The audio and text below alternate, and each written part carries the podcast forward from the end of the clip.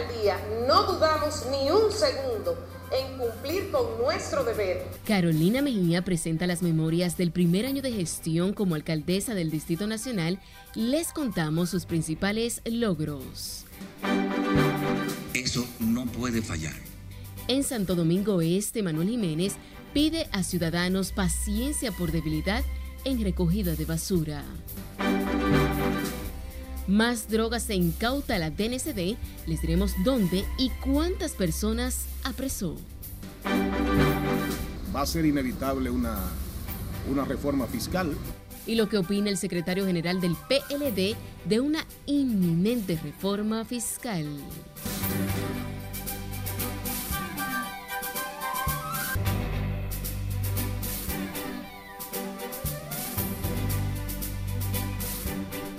Hola, muy buenas noches, bienvenidos a este ciclo informativo. Hoy se cumple el 56 aniversario de la revuelta armada de abril del 1965 por el retorno del presidente Juan Bosch al poder.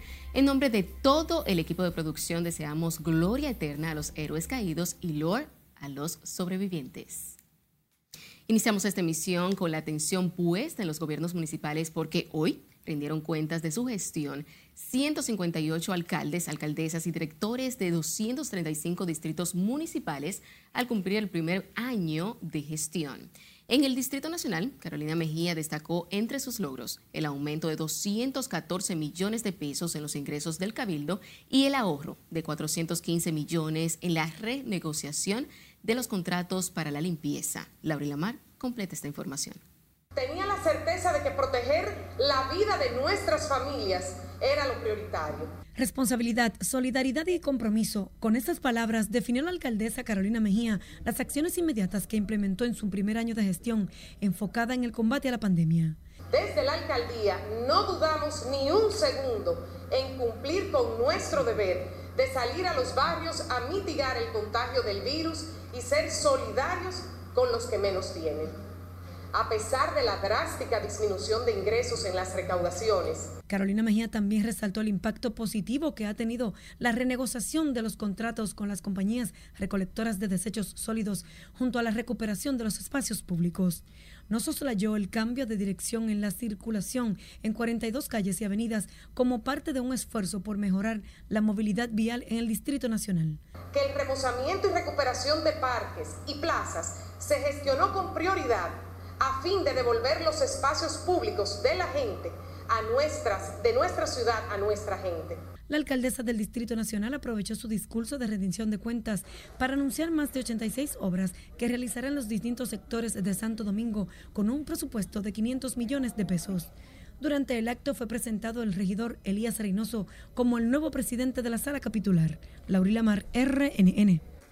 El regidor del PLD por el Distrito Nacional, Aníbal Rivera, renunció hoy a ese partido y de inmediato anunció su ingreso a la Fuerza del Pueblo. De esa manera, puso fin a 19 años de militancia en el PLD, lo que hizo mediante una comunicación, aunque no explicó los motivos de su abandono a las filas moradas. Solamente quizá lo que nos desune son quizá las ideas políticas, eh, circunstancias que se presentan, que uno como joven realmente tiene que caminar por un sendero donde le permitan hacer cambios, renovaciones, eh, nuestros sueños que se puedan hacer realidad. El anuncio fue realizado minutos después de la juramentación de los bufetes directivos de la alcaldía del Distrito Nacional tras el discurso de la rendición de cuentas de Carolina Mejía. Y justamente el Consejo de Regidores del Distrito Nacional eligió hoy a los PRMistas Elías Reynoso y presidente Liz Mieses, vicepresidente de la sala capitular hasta abril del venidero 2022. La selección fue hecha por la mayoría de los 36 regidores presentes durante la sesión extraordinaria celebrada hoy en la alcaldía ubicada en el Centro de los Héroes. Con la elección de los regidores acataron la llamada de regla de oro consistente en llevar a la presidencia y vicepresidencia al bufete directivo de los ayuntamientos a los representantes del mismo partido o coalición de alcalde o alcaldesa. Ahora nos vamos a Santo Domingo Este, donde el alcalde Manuel Jiménez asegura que ha colocado a ese municipio en el camino del orden y del desarrollo económico. Entre los logros de su primer año de gestión destaca la nivelación salarial, aunque admitió dificultades con la recogida de la basura. Ana Luisa Peguero con más. Eso no puede fallar y a eso nos vamos a dedicar en un discurso que se extendió por más de dos horas, el alcalde Manuel Jiménez detalló que durante su primer año de gestión se enfocó en la organización de los salarios, la recuperación de espacios públicos y la restauración de las finanzas. Nosotros vinimos a cumplir ese reclamo del pueblo dominicano para que en este municipio pudiéramos dar una respuesta segura y certera a una demanda de décadas del pueblo demandando justicia. Jiménez aseguró que se ha empeñado en el rescate y recuperación del esplendor de Santo Domingo Este. Citó entre sus proyectos la construcción del relleno sanitario y la adquisición de una flotilla de camiones para imprimir mayor eficiencia en la recogida y disposición final de los desechos sólidos. Entonces la solución se está buscando. Pero cualquier solución, mis queridos compañeros y amigos, cualquier decisión que se tome es para solucionar un problema. No aquí, se va a solucionar en los Alcarrizos, allá están haciendo otro. Manifestó que con el apoyo del presidente de la República, Luis Abinader, ha logrado acuerdos estratégicos que generarán beneficios económicos al municipio. Este será el año de las grandes obras y de las grandes conquistas. Este 2021 es nuestro 20 aniversario. Celebremos desde ya nuestras conquistas. Sin embargo, el alcalde Manuel Jiménez no abordó temas como el de seguridad ciudadana y organización del transporte urbano, problemáticas que también afectan el municipio. Ana Luisa Peguero, RNN. En otra información, tres personas muertas y 474 infectados por el COVID-19 reportaron hoy las autoridades de salud pública, aunque ninguno de los fallecidos fue en las últimas 24 horas. Según el boletín 401, con los nuevos decesos totalizan 3.451 defunciones. Los casos reportados son 263.944 desde el inicio de la pandemia. La ocupación hospitalaria fue reportada en un 24% con 573 de 2.414 camas del COVID-19 ocupadas. La ocupación de las unidades de cuidados intensivos UCI se encuentra en un 35% con 174 camas de 502 que están siendo usadas. En otra información, la Dirección Nacional de Control de Drogas informó este sábado sobre el decomiso de 100 paquetes de cocaína en la autopista Coronel Fernández Domínguez o autopista de San Isidro en el municipio de Santo Domingo Este. Dos hombres fueron apresados en la operación. Con la participación del fiscal adjunto, retiraron los paquetes de la droga escondidos en la parte trasera de los asientos de un camión marca Hyundai color blanco con un peso de 202 .67 kilogramos. La DNCD explicó que uno de los detenidos es el conductor del vehículo y otro ciudadano que conducía una jipeta marca Hyundai color negro que, de acuerdo a ese organismo, escoltaba el camión que transportaba la droga. A los detenidos les serán conocidas la solicitud de medidas de coerción en las próximas horas, mientras el Ministerio de Público, el Ministerio Público amplía la investigación para determinar si hay más personas involucradas en este hecho.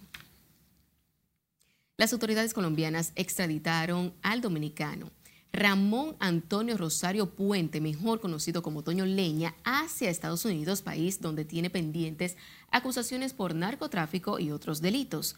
Toño Leña cumplía prisión en Colombia desde el año 2018 por cargos de tráfico de drogas. Fuentes vinculadas a la investigación explicaron que del Rosario Puente fue trasladado hacia Miami, Estados Unidos, este viernes.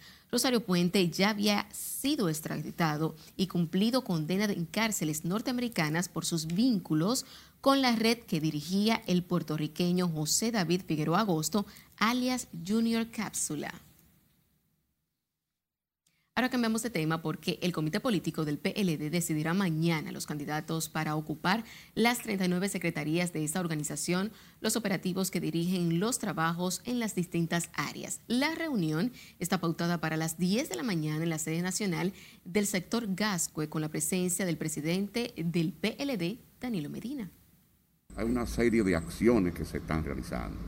Una de ellas es que hay varias comisiones del comité político que han estado trabajando, una comisión que, está, que ha propuesto una cantidad de instructivos y reglamentos, una comisión que trabaja el tema de la línea organizativa y electoral, hay una comisión para un plan estratégico del partido y hay una comisión que ha trabajado los perfiles para ocupar las diferentes secretarías. Cuatro comisiones depuraron la lista de aspirantes con base a perfiles profesionales, méritos políticos y preceptos éticos para elegir los nombres que presentarán mañana al comité político. Los titulares de las 39 secretarías deberán ser escogidos por el comité central en una asamblea fijada para el día 9 de mayo próximo en tanto que el secretario general del PLD, Charlie Mariotti, consideró impostergable una reforma del sistema tributario como vía para resolver el déficit financiero del Estado dominicano, agravado con el creciente pago del servicio de la deuda externa. Sugiere cautela con la firma del denominado pacto fiscal para no lesionar sectores vitales de la economía favorecidos con incentivos en materia fiscal.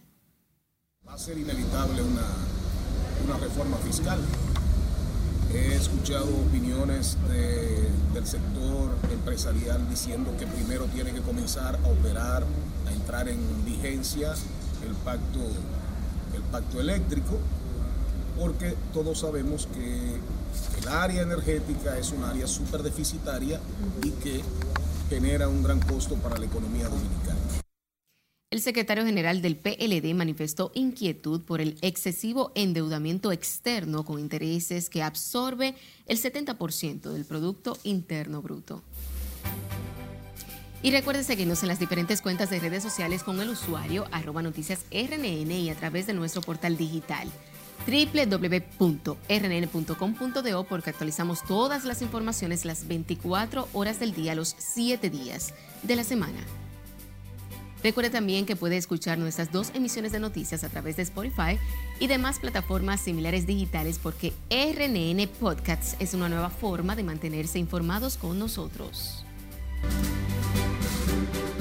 Y elitista que ha decidido abandonar el campo dominicano.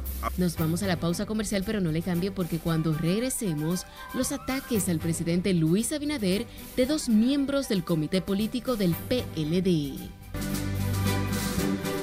Falta nada más a mí, no, nos falta todo, hasta la ama de casa también. Y la queja de choferes y usuarios del transporte siga con RNN, emisión fin de semana.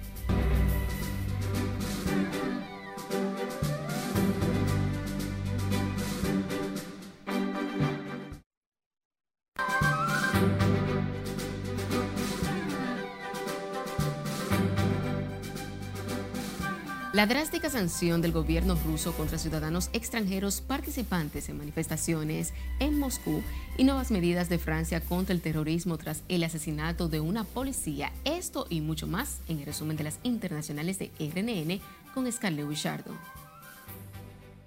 La Fiscalía Nacional Antiterrorista francesa asumió la investigación del asesinato de una agente de la policía cerca de París la oficial falleció poco después de que fuera atacada a unos 45 kilómetros al suroeste de la capital y su agresor de nacionalidad tunecina murió también como consecuencia de los disparos recibidos al ser arrestado. En tanto que dos instituciones educativas de Pensilvania en Estados Unidos se encuentran a la defensiva luego de ser acusadas de usar para la enseñanza restos de niños negros asesinados en una infame operación policial en Filadelfia. En Rusia, el Ministerio de Interior prohibió la entrada a su territorio de 122 ciudadanos extranjeros que participaron en protestas no autorizadas en Moscú este año. La restricción estará vigente durante 40 años.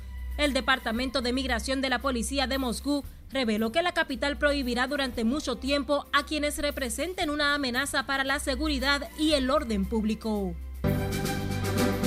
El sistema hospitalario metodista de Houston, Texas, en Estados Unidos, exigió a todo su personal médico vacunarse contra el coronavirus antes del 7 de junio, lo que provocó protestas de los empleados que lanzaron una petición contra el mandato a medida que se acerca la fecha límite. Las autoridades de Yakarta dieron este sábado por hundido el submarino que desapareció en la madrugada del miércoles en aguas de Indonesia después de encontrar en la zona de búsqueda varios objetos pertenecientes al sumergible, pero no abandonan la esperanza de encontrar con vida a algunos de los 53 tripulantes. Y terminamos con la compañía aeronáutica del multimillonario Elon Musk que sigue haciendo historia. Este sábado la cápsula Endeavour de SpaceX Crew Dragon se acopló a la Estación Espacial Internacional a 425 kilómetros sobre el Océano Índico. Cuatro tripulantes se unieron a la Estación Espacial Internacional, donde estarán los próximos seis meses en labores científicas y de mantenimiento. En las internacionales, Scarlett Guillardo, RNN. Y retomando con las informaciones nacionales, dos miembros del comité político del PLD cuestionaron la política económica del gobierno de Luis Abinader, la consideran elitista y letal para la producción agropecuaria y las familias más vulnerables, lo que consideran una indetenible carrera hacia el endeudamiento. José Tomás Paulino con la historia. Rafael Paz, ex candidato a senador peledeísta por el Distrito Nacional en los comicios del 2020, es uno de los más férreos críticos de la gestión del presidente Luis Abinader. Este es un gobierno urbano y elitista que ha decidido abandonar el campo dominicano, abandonar a los más desposeídos, eh, poner en marcha acciones como un toque de queda que durante meses fue altamente restrictivo para los dominicanos desde su punto de vista, la inseguridad ciudadana, los crecientes precios de la comida son solo algunas de las demandas postergadas. En cambio, no para el endeudamiento externo, sus intereses ya comprometen el 70% del Producto Interno Bruto, critica este miembro del Comité Político del PLD. Entonces ahí vienen los impuestos. Con los impuestos y la base de ampliación que le van a hacer abajo, va a venir una inflación eh, galopante. Víctor Suárez, actualmente diputado por Santiago, y Rafael Paz también coinciden en su oposición a la despenalización del aborto si el embarazo es producto de violación o incesto, si peligra la vida de la madre o incompatibilidad del feto con la vida. Creo y tengo una posición que he expresado, creo que la República Dominicana tiene que proteger la vida, sobre todo no solo la vida de los niños por nacer, sino también de las mujeres cuando corre peligro. Si ustedes analizan, aquí es un tema de doble moral. El presidente Luis Abinader dice que está de acuerdo con las tres causales, es el presidente de la República, el líder de su partido, que domina las dos cámaras. Y dice que la va a apoyar. Sin embargo, la comisión y el presidente de la Cámara, que es de su partido, lo saca del código y el PLD lo mantuvo siempre en el código de discusión. ¿Cree insuficiente incluir en el nuevo código penal, bajo estudio de la Cámara de Diputados, una excepción especial para que el médico actuante decida la interrupción del embarazo si peligra la vida de la madre y abordar las demás causales en una ley especial? José Tomás Paulino, RNN. Y en otro punto, no paran las quejas por los elevados precios de la comida y otros artículos de consumo masivo en medio de la crisis económica generada por la pandemia, lo que se agrava con el desempleo y la falta de dinero. Los consumidores defienden la carrera alcista como un golpe letal para la deteriorada economía de las familias con más bajos ingresos. Imagínate tú cuánto vale un saco de alimento, cuánto vale un empleado en el campo un día de trabajo sale caro. Eso es lo que ha incidido. Lo que ha incidido y nosotros los dominicanos en los campos no queremos trabajar. Con relación a meses pasados están muy caros. Tanto los vegetales como las carnes, el pescado, los huevos, que antes lo comprábamos a 130, lo estamos comprando a 175 ahora. En un recorrido este sábado por algunos mercados del Gran Santo Domingo era evidente el bajo flujo de compradores, eh, lo que explica las quejas de los comerciantes por las bajas en las ventas. Los plátanos, arroz, carnes de pollo y cerdo, además de los huevos, los aceites, habichuelas, encabezan la lista de los productos más caros. Y otros que no paran de lamentarse son los choferes y usuarios del transporte público por los incrementos en los precios de los combustibles. Definen como abusivo elevar de 2 y 3 pesos las gasolinas. Eso agrava la situación económica de centenares de trabajadores del transporte. No afecta nada más a mí, no, nos afecta a todo, hasta la ama de casa también, porque las amas de casa son las que sufren más, tanto como uno también. Estamos pasando trabajo con esto, porque imagínense, uno montando cuatro pasajeros, no permiten más de cuatro. ya a 128. Es un abuso del, pueblo, más para, más para los choferes. Los pobres choferes, imagínate, eh, el día entero en la calle. Entonces, imagínate que suben entonces la gasolina. A todo el mundo, no solamente en el pasaje, sino también en lo comestible. Los choferes y usuarios piden al gobierno asegurar estabilidad en la cotización del combustible porque con los actuales precios resulta poco rentable el servicio del transporte. Con una explosión en el Jardín Botánico fue celebrado hoy el Día de la Movilidad Eléctrica en la República Dominicana. La actividad es organizada por Cero Emisión RD con el objetivo de crear conciencia sobre la urgencia de reducir el uso de combustibles fósiles que contaminan y amenazan la vida y la salud. Lo veo excelente, de, hecho el mundo completo va hacia esa, hacia ruta de movilidad eléctrica. Personas como la gente de Cero Emisión han tenido una gran idea y es de hacer esta feria de diferentes equipos eléctricos, incluyendo lo que son los vehículos. Nosotros estamos agradecidos, nosotros somos del Centro Financiero Mocano y nos interesa mucho el tema porque eh, vemos la proyección que puede tener la movilidad eléctrica. Como parte de la celebración fueron exhibidos vehículos eléctricos de distintos tipos y modelos. Participaron el Instituto Nacional de Tránsito y Transporte Terrestre, el Consorcio Energético Punta Macao, el Banco Popular y otras empresas. Y recuerde seguirnos en las diferentes cuentas de redes sociales con el usuario arroba noticias RNN y a través de nuestro portal digital porque actualizamos todas las informaciones las 24 horas del día. Escuchen nuestras dos emisiones de noticias a través de Spotify y demás plataformas similares digitales, porque RNN Podcasts es una nueva forma de mantenerse informados con nosotros.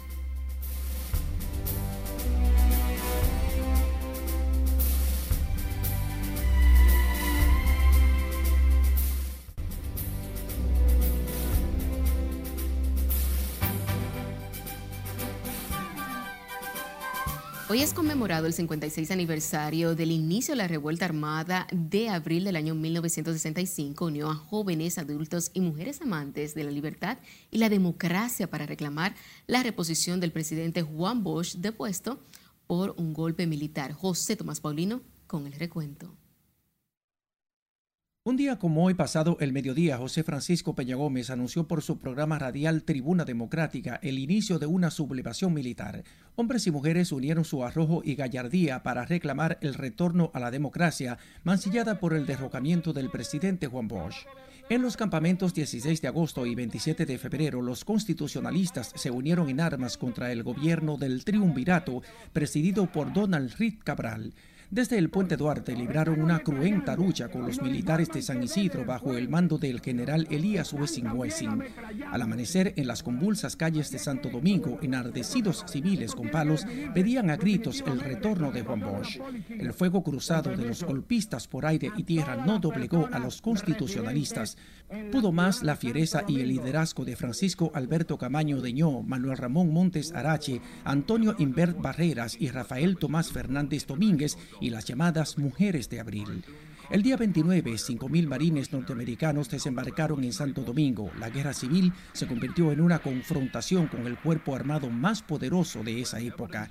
Cronistas e historiadores sitúan en 3.500 las personas muertas, decenas de heridas mutiladas con lesiones para toda la vida. Tras un largo proceso de negociación el día 3 de septiembre fue firmada el acta de reconciliación que puso fin a la conflagración. Héctor García Godoy asumió la presidencia de la República por un año, convocó a elecciones para junio de 1966. La ausencia de Juan Bosch como candidato en los comicios amañados por Estados Unidos facilitó el triunfo de Joaquín Balaguer. Así inició la etapa más traumática de la historia política posguerra, la llamada Era de los 12 años, caracterizados por asesinatos, persecución política y conculcación de libertades. José Tomás Paulino, RNN. A propósito de este tema, funcionarios del gobierno, excombatientes constitucionalistas y familiares de algunos de los participantes de la revolución de abril del año 1965 rindieron homenaje a los héroes de esa revuelta armada en la conmemoración del 56 aniversario. El presidente de la Comisión Permanente de Efemérides Patrias, Juan Pablo Uribe, Andrés Fortunato, quien es presidente de la Fundación de Excombatientes, y Claudio Camaño, hijo del llamado héroe de abril, definieron la hazaña bélica como la reafirmación de los valores democráticos de la República Dominicana. Valió la pena y se está construyendo la democracia con la lentitud que la historia determina, pero aquí habrá tarde o temprano una democracia constitucional. No soy digno de estar aquí hablando un día como hoy delante de, los, de personas protagonistas de esos acontecimientos como son hombres y mujeres que están hoy aquí. Porque esas manos, esas manos de esos hombres y mujeres y esos corazones fueron los que mantuvieron viva y que mantienen y que gracias a ellos hoy nosotros podemos enarbolar con orgullo nuestra bandera. Para la ocasión fue depositada una ofrenda floral ante el busto de Francisco Alberto Caamaño, expresidente constitucional, y en la calle El Conde está ubicada la ciudad colonial. Este sábado inició la jornada de vacunación contra el COVID-19 a los miembros de la prensa a nivel nacional en cumplimiento a una decisión del gobierno de incluir en la presente fase del plan la inoculación a ese sector. La dosis se estarán aplicando entre hoy y mañana domingo en el Colegio Dominicano de Periodistas tanto a los miembros de la prensa como a sus familiares directos.